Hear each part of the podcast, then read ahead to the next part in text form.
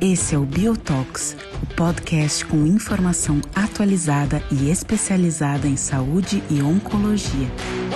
Conforme eu disse, é sempre uma honra, um prazer e principalmente para discutir um assunto né, que é exatamente o câncer de pulmão e os highlights dessa ESMO. Né? É, lembrando que não decepcionou mais uma vez, eu venho falando isso ano após ano, né? então a cada ASCO, a cada ESMO e a cada Mundial de Pulmão, a gente tem bastante assunto para ser discutido. E para isso, então, eu trago aqui uma das maiores especialistas do Brasil no assunto, uma das pessoas mais atualizadas que eu conheço no tema, e que é diretora do Grupo Brasileiro de Oncologia Torácica e oncologista da Rede Dor no Rio de Janeiro, que é a doutora Clarissa Baldotto. Clarissa, bem-vinda. Oi, Igor. Bom dia, bom dia a todos. É, realmente é impressionante, né? Câncer de pulmão de uns anos para cá, e esse ano acumulou o Mundial junto com, com a ESMO, foi uma tarefa árdua, Exato. porque sempre tem atualização e mudança de conduta, né? Invariavelmente acontece isso. Exato. É muito rico esse ano. E é diferente, eventualmente, de outras áreas, que a gente tem dificuldade de selecionar os highlights, né? E fica, eventualmente, até com pena de deixar algum dado super interessante de fora, né, Clarice? Então, por isso que a gente fez uma, uma ginástica aqui, e a gente coloca em perspectiva alguns estudos, tá? E a gente vai ter aí algo em torno de 20 minutos para a gente discutir um pouco, tá? E aí eu vou começar rapidamente, Clarissa, com os dados do Pacific, né? O Pacific, um dos mais importantes estudos uh, dos últimos anos no âmbito da, da imunoterapia e consolidação em câncer de pulmão, a manutenção para aqueles pacientes que fazem quimio-radioterapia e que mostrou há quatro anos, esse é um dado bastante recente, né, publicado recentemente em maio, que mostra que a atualização há quatro anos é bastante interessante. 50% dos pacientes estão vivos versus 36% uh, ah, para pacientes tratados só com quimio-rádio. Da mesma forma, sobrevida livre de progressão, muito interessante, mais de um terço desses pacientes estão livres de doença né, há quatro anos. E agora então mostra um dado de vida real, né? Eu particularmente eu gosto de estudos de vida real, né? Porque você tira aquele viés de selecionar demais o paciente para o estudo clínico, para tirar aquela impressão de que você está tratando realmente diferente o paciente ou não, de acordo com o dado do estudo. E eu acho que é interessante que esse estudo ele mostra algo muito próximo daquilo que o estudo Pacífico mostrou, principalmente na atualização. O que, que você achou dele, Larissa? Pois é, foi. Eu acho que o Pacific foi um divisor de águas, né? Sem dúvida. Ele, isso vem se repetindo, como você falou, mas tem algumas questões relacionadas a ele que estão em aberto. Uma delas é essa, né? Como é que os pacientes se comportam no mundo real? E, e depois que o Pacific foi implementado e foi muito rápido, nitidamente as pessoas começaram a questionar, né? Será que os pacientes foram muito selecionados? Como é que foi a radioterapia? E a pneumonite? É uma impressão de que a pneumonite no, no mundo real talvez fosse diferente. Então é muito bem-vindo essa análise de mundo real. E realmente, assim, se a gente lembrar, né, a sobrevida livre de progressão da última atualização do Pacífico, que ficou em torno de 17 meses, e nesse estudo de mundo real foi de 22,5 meses a sobrevida livre de progressão mediana, reproduzindo, a taxa de eventos adversos também ficou em torno de 17,5%. É, foi num acesso expandido, então foram 1.155 pacientes. Realmente foi a gente que participa de acesso expandido sabe que é um paciente de mundo real de fato. É, e o que eu achei interessante, duas análises que eles fizeram também. Uma foi a taxa de pneumonite, que ficou em torno de 18%. Sim. E o tempo mediano para acontecer em torno de 2,5 meses. É muito parecido com esse tempo que, não sei na sua experiência, mas que a gente acaba vendo, né? Depois lá da, do segundo mês de, de tratamento. É, e, e, outra coisa que, eu, que chamou atenção foi o tempo mediano para início da imunoterapia, que ficou em 52 dias. Achei um pouquinho alargado esse tempo, né? No, no, estudo eles recomendavam 14 dias, aquela história do benefício, né? Se você começa muito precocemente. Isso eu achei um pouco diferente. E a outro detalhe foi que eles fizeram uma análise de PDL1 e não houve diferença de benefício em relação à expressão o de que PDL1 é um ponto muito que importante, né? Até mesmo por causa da aprovação europeia que ficou baseada Sim. no PDL1, né? Eu não uhum. sei se isso vai mudar alguma recomendação do EMEA, mas o ponto é. principal é que isso nos ajuda, né? de, uhum. de, de, realmente não selecionar os pacientes nesse momento e ver que realmente grande parte deles se beneficiam do durvalumab. E foi tentado também, o estudo COACH foi um estudo de fase 2, né, que avaliou aí, eventualmente, a incorporação de anticorpos outros diferentes ao durvalumab para tentar mostrar a resposta. Mas isso também não mostrou benefício, né, quer dizer, é, são tentativas que vêm sendo feitas, eventualmente, para você explorar melhor esse microambiente imune para promover realmente respostas mais duradouras, mas até o momento a gente não tem nada nesse sentido.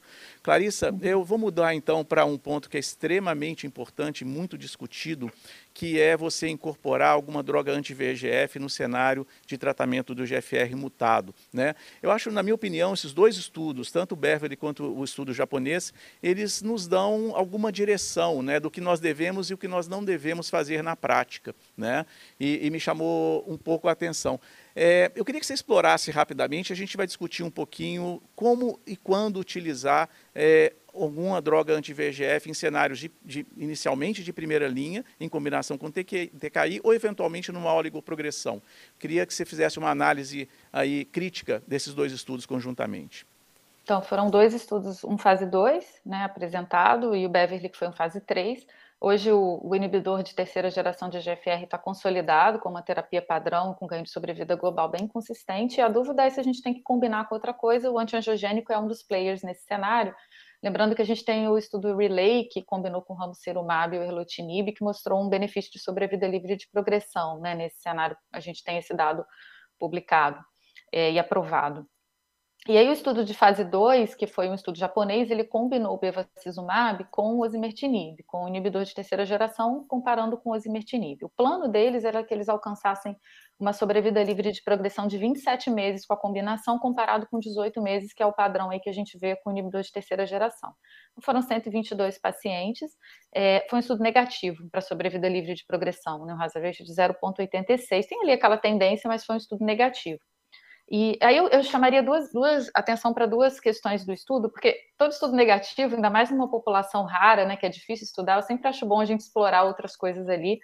Eles mostraram o, o relay, eles estão batendo muito na tecla da questão da, da diferença entre a deleção do 19, uh, ah, do exon 19 e a mutação do exon 21. E nesse estudo eles não mostraram diferença, não teve um benefício maior em uma mutação ou em outra, né? Um outro detalhe foi a taxa de pneumonite, que foi menor para quem usou a combinação com antiangiogênico, que foi um dado assim, né, 18% versus 3%. E, curiosamente, eles mostraram que talvez na população fumante, metade mais ou menos dos pacientes eram fumantes ou ex-fumantes, aparentemente eles tiveram uma, uma, um benefício maior do que a população não fumante. Né, mas foi um estudo negativo. E o Beverly, que foi o estudo fase 3, ele combinou com o erlotinib, que é o inibidor de segunda geração é, com bevacizumab. E ele é, foi um estudo que é, mostrou um benefício de sobrevida livre de progressão mediana, 15,4 versus 9,6, um hazard ratio de 0,66, mas uh, sem benefício de sobrevida global, que é o que consistentemente a gente tem visto nesses estudos, né, a ausência de sobrevida global é, positiva. É, o que eu chamo a atenção nesse estudo, a taxa de resposta foi maior, 70 versus 50%, que não é uma coisa que a gente costuma ver. Um, um, detalhe interessante, ele incluía mutações atípicas, então acho que é legal depois ver esse dado quando ele sair, né? Porque é uma pergunta que a gente tem para essas mutações de sensibilidade, men menor sensibilidade. E mais uma vez eles observaram essa questão do fumante. Os fumantes e ex-fumantes parece que o benefício, a curva abre um pouquinho mais, embora seja uma subanálise. É, e só met e metade dos pacientes usaram o osimertinib depois, né? Que era uma coisa importante que os outros estudos não traziam. Então, assim, respondendo a sua pergunta, eu acho que ainda permanece o inibidor de terceira geração isolado como tratamento padrão. Nos pacientes que eventualmente não têm acesso, eu acho que essa é uma questão a se considerar, né? Uma opção a se considerar. É, e vamos tentar ver se eles vão explorar um pouco mais essas subpopulações ali, até para gerar algumas hipóteses para a gente, né, de seleção. Oligoprogressão para pacientes que, que vão em uso desses TKIs, de primeira ou de última geração, a combinação de uma droga anti-VEGF faz a diferença? Acho que ainda não, a gente não tem dado para poder analisar isso e, e atualmente está ficando mais complicado como aconteceu no passado, né? Porque a gente tem outras combinações sendo exploradas, como por exemplo o que a gente provavelmente vai comentar aqui, que é o amivantamab, que é a, a, a você rebiopsiar para poder encontrar o mecanismo de resistência. Então eu acho que a gente vai hoje o consolidado na oligoprogressão é se você não vai trocar a droga, é tratar localmente e seguir, né, com, com essa medicação. E, mas o ideal, ideal mesmo hoje, eu acho que é talvez colocar esse paciente no estudo clínico, né, para usar essas novas combinações. Sem dúvida. Ah, então vamos mudar exatamente para um cenário de anticorpos monoclonais. A gente vai falar agora do Destiny é, com a droga do momento, né, que é o trastuzumab deruxtecan, né, resultados incríveis em mama. E em pulmão já começa a despontar também um cenário bem diferente, né, daquilo que a gente já observava, porque assim a taxa de resposta do estudo Destiny Lung One foi muito importante, né, quase 70% de resposta, uma duração mediana também boa, sobrevivência livre de progressão de 14 meses, ou seja, isso já se mostrava numa corte inicial. O Lung 2 basicamente são diferentes do doses de drogas, né, não é exatamente para avaliar alguma coisa nova, mas chama a atenção, né, Clarissa? O que eu, eu queria te fazer uma pergunta é o tipo de mutação ideal para tratar. Uh, a gente sabe que isso é diferente de câncer de mama. E qual que é a mutação realmente presente em câncer de pulmão com, com o HER2 alterado? Qual que é que realmente aumenta a taxa de é, resposta com essas drogas? O, o, que a gente sabe, eles, eles mostraram nessa coorte que independentemente do tipo de mutação houve resposta, inclusive se o paciente tinha amplificação ou não. Depois eles vão explorar outra coorte que vai ser interessante, que é por imunistoquímica. É, eles exploraram que ainda também, não tem. Né? É. Eles, eles, o resultado apresentado no Lang, do DEST Lang 1 nesse foi mais relacionado ainda às mutações. O que a gente sabe é que a inserção do exon 20 também no R2 parece ser uma, uma mutação ruim, né? E, mas, mas essa é, é uma população muito heterogênea, né? a gente ainda não tem a definição. Mas eu acho que essa droga ela é bem interessante, assim, é, é uma droga que provavelmente vai vir para o nosso cenário e vai vir para a mama agora, né? Então a Exato. gente vai ter talvez aí um acesso. É, o, que, o que eu ressaltaria nesse estudo foi que teve é, taxa de resposta em sistema nervoso central e, e, essa população de ER2 mutado aparentemente tem pior prognóstico e uma incidência alta de metástase no sistema nervoso central. Exato. Né? É, e chama e atenção a pneumonite Essa questão da também, dose né? da pneumonite, né? É que é uma preocupação, e eles, em mama a dose é mais baixa, né, que eles utilizaram, e no Lung 2 eles estão explorando essa dose de 5.4 para ver se diminui, foi um pouco menor em mama a taxa de pneumonite do que no estudo de pulmão. Né? Então acho que essa é uma é. interessante. E uma outra droga incrível também é o amivantamab, né, esse anticorpo uhum. monoclonal bispecífico, que pode ser utilizado por EGFR no exon 20, ele pode ser utilizado isoladamente né, para MET e agora a combinação também com o lasertinib para essa população que progride né, a, a, em uso de osimertinib. Então, assim, é uma droga que está se despontando também como um, um player extremamente importante em câncer de pulmão e o que é mais interessante, em diferentes cenários. Né? É, o que, que, você tem para me dizer exatamente do Chrysalis 2? O que, que, você achou desses dados, Clarissa? Então, o amivantamab foi aprovado agora no Brasil, né, no cenário é, pós-falha. É, é. foi essa semana, inclusive. Não, né? nessa, é, não nesse cenário, né, mas que a gente está é. vendo no Crisales 2. Uhum. Mas ele é, é, uma droga que... O estudo é confuso porque ele tem muitas coortes, né? Tem Isso. coortes que você rebiopsia o paciente, testa o perfil molecular, tem coortes que não, mas no, o que eles apresentaram foi aquele sequenciamento, né? Pós-falha, platina e osimertinib. E aí tinha uma população que era mais linear, osimertinib e platina, que foram 80 pacientes, e tinha uma população altamente tratada já, com várias linhas de tratamento. Uhum. Né? Mais de 70% tinham recebido quatro linhas ou mais de tratamento. E aí foi isso que você falou, né? um dado interessante, uma taxa de resposta de 41%, é, um tempo mediano de tratamento aí de 4,2 meses, e essa taxa de resposta nos pacientes politratados, 51% de controle de doença, né, e taxa de resposta de 20%. As, a conclusão ali é que a químio, a preocupação era se a químio impactaria o resultado, aparentemente não, né, mesmo em linhas posteriores existe uma atividade da droga, e o curioso dele é aquela reação infusional, né, que é um efeito colateral bem típico, que é uma reação Exato. infusional lá do primeiro dia, que... É acontece no primeiro dia pronto, né? E é muito alto, chega a quase 70%. É, e é interessante que, é um anticorpo totalmente humano, né? É. é e eles não sabem bem se é Exato. aquele efeito que ele tem de, de imunológico, né? O que, que acontece com Porque são reação. praticamente três mecanismos de ação dentro de uma, de uma droga, né?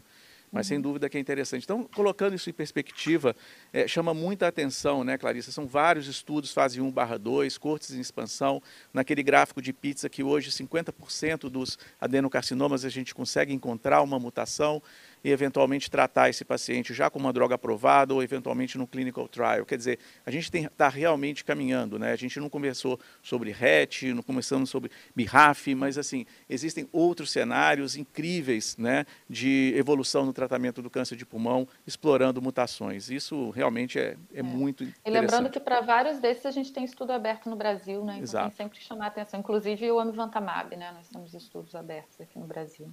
Exatamente. Bom, vamos, vamos, então seguir em frente. Ah, o estudo Empower 010 foi um estudo que foi muito explorado esse ano em três eventos diferentes, né?